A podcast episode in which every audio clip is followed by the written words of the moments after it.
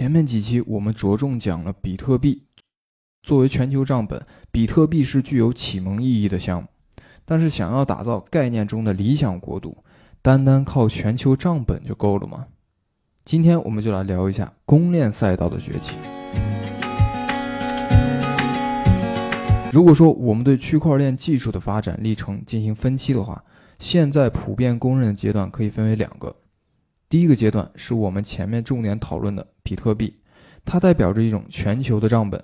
也是区块链的起点。在比特币之后，区块链技术是在不断的升级迭代的。随着比特币的发展，越来越多约束性的条件和问题开始显现出来，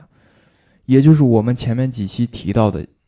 如果不知道的朋友，可以回听一下前面几期。比特币经过几年的发展，越来越像是数字黄金。它的属性更倾向于投资品，本身的交易功能由于日益严重的拥堵，面临着巨大的挑战。随着越来越多的人看到比特币的巨大价值，他们发现比特币底层的区块链技术有着广泛的应用场景，越来越多的技术极客被吸引到其中。很多人意识到，如果我们能够把比特币底层的区块链技术应用到更多的领域，那么就可以创造出更多的价值。然而，一个难以逾越的障碍出现在众人面前，那就是独立开发区块链体系对每一个程序员来说都是巨大的挑战。区块链行业曾经流传，能够独立开发区块链系统的地球人不超过两千人，已知的不超过五百人。虽然这只是传言，数据我们无从考证。但是它至少说明，开发区块链底层的基础设施是真的非常困难。有没有一种好的办法，能够让更多的人用非常简单的方法，并且低成本的用上区块链，让我们把区块链的技术跟更多的产业结合起来呢？二零一四年，一位来自俄罗斯的加拿大籍天才小伙 Vitalik 提出了以太坊，并尝试解决这个问题。以太坊的成功也开始把整个区块链行业带入到了全新的时代。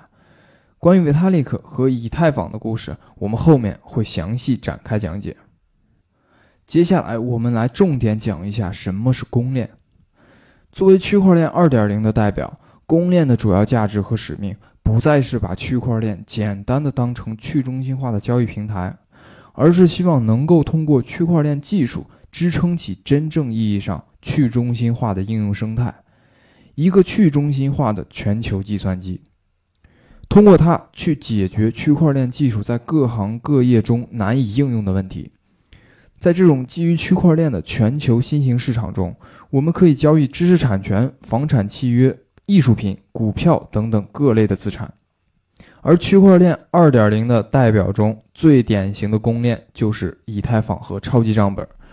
它们代表了区块链发展的两个方向，对所有人开放了区块链，我们称之为公链；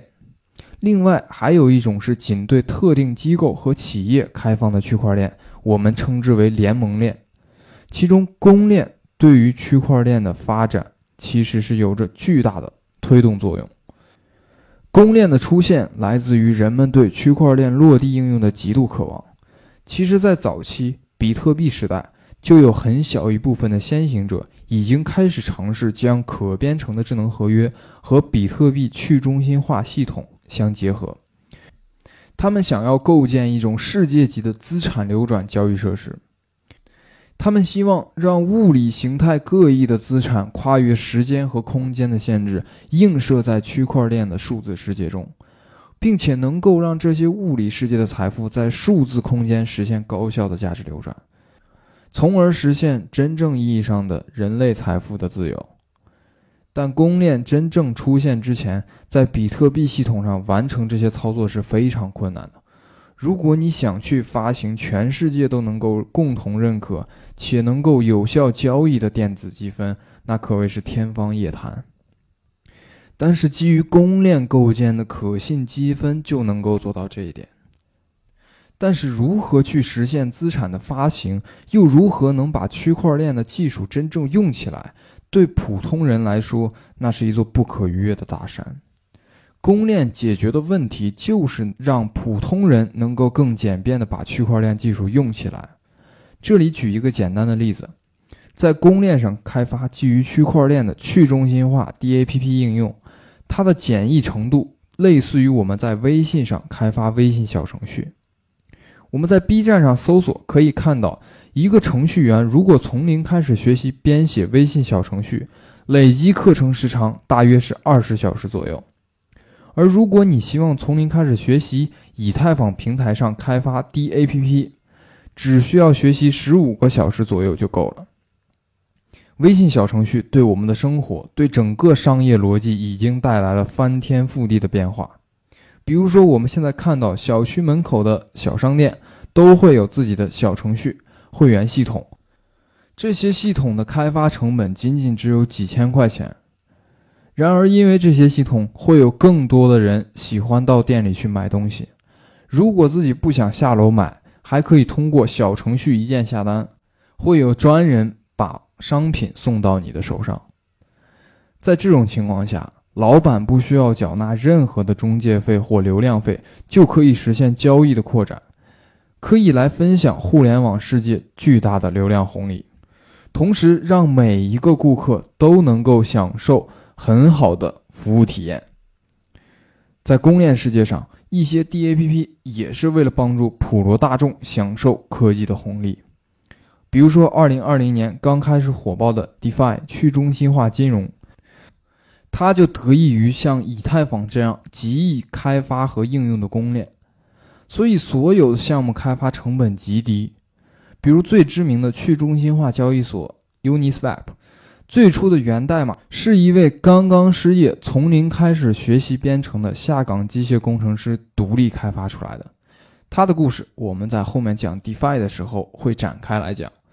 另外，非常火爆的项目 YFI，民间俗称大姨夫，也是由创始人 AC 独立完成开发的。如今，这两个项目的市值都已经很高了。所以，公链确实能够让所有开发者轻轻松松地用到区块链的技术，去享受公链生态的巨大流量红利，打通全世界范围内的用户，共同促进公链生态的整体繁荣。如果没有公链，这一切改变是很难发生的。不过，公链和微信平台还是有很大的差异的。如果你在微信上开发小程序，必须要经过微信非常繁杂的审核过程，接受微信中心化的管理。你能做的开发必须在微信小程序圈定好的框架内进行。如果微信某天调整政策，很有可能会因为政策原因把你已经开发好的小程序下架处理。那这样的话，创业者积累了很长时间的用户会在一夜之间归零，而公司的价值也会随之归零。但是在公链上开发了 DAPP 不会面临这些问题，开发者自由发挥的空间会更大，任何人都没有权利对 DAPP 项目进行下架处理。还有一个差异，那就是如果你在微信上开发小程序，你无法享受微信平台的价值红利。微信平台的价值提升，腾讯股票的上涨与小程序的开发者和用户一点关系都没有。但是在公链上的 DAPP 小程序是可以通过内部的通证奖励，让所有参与者共同享受整个生态发展带来的红利，并且可以和整个公链的生态形成良性的互动。所以，我们看到，不管是开发的便捷程度，还是开发的成本，甚至是开发获得的收益，在公链上开发 DAPP 的价值，可能都要远远大于传统的小程序或者 APP。所以，我们这些互联网从业者不断的强调，互联网进入下半场，创业的主战场正在从互联网逐渐迁徙到区块链上。最后，我们总结一下公链的一些特性：公链就是让人人都能够轻松使用区块链技术，并且能够让所有开发者和用户聚力共创，同时共享红利的平台。如果衡量公链价值的最高标准，那就是容易用而且有人用。以太坊则是公链的代表。在下一期分享中，我们会展开来讲讲被誉为世界计算机的以太坊是如何改变了区块链世界的运行轨迹。希望今天的分享对你有所帮助，感谢你的收听。感兴趣的同学可以关注我，我们一起去发现这个世界的改变。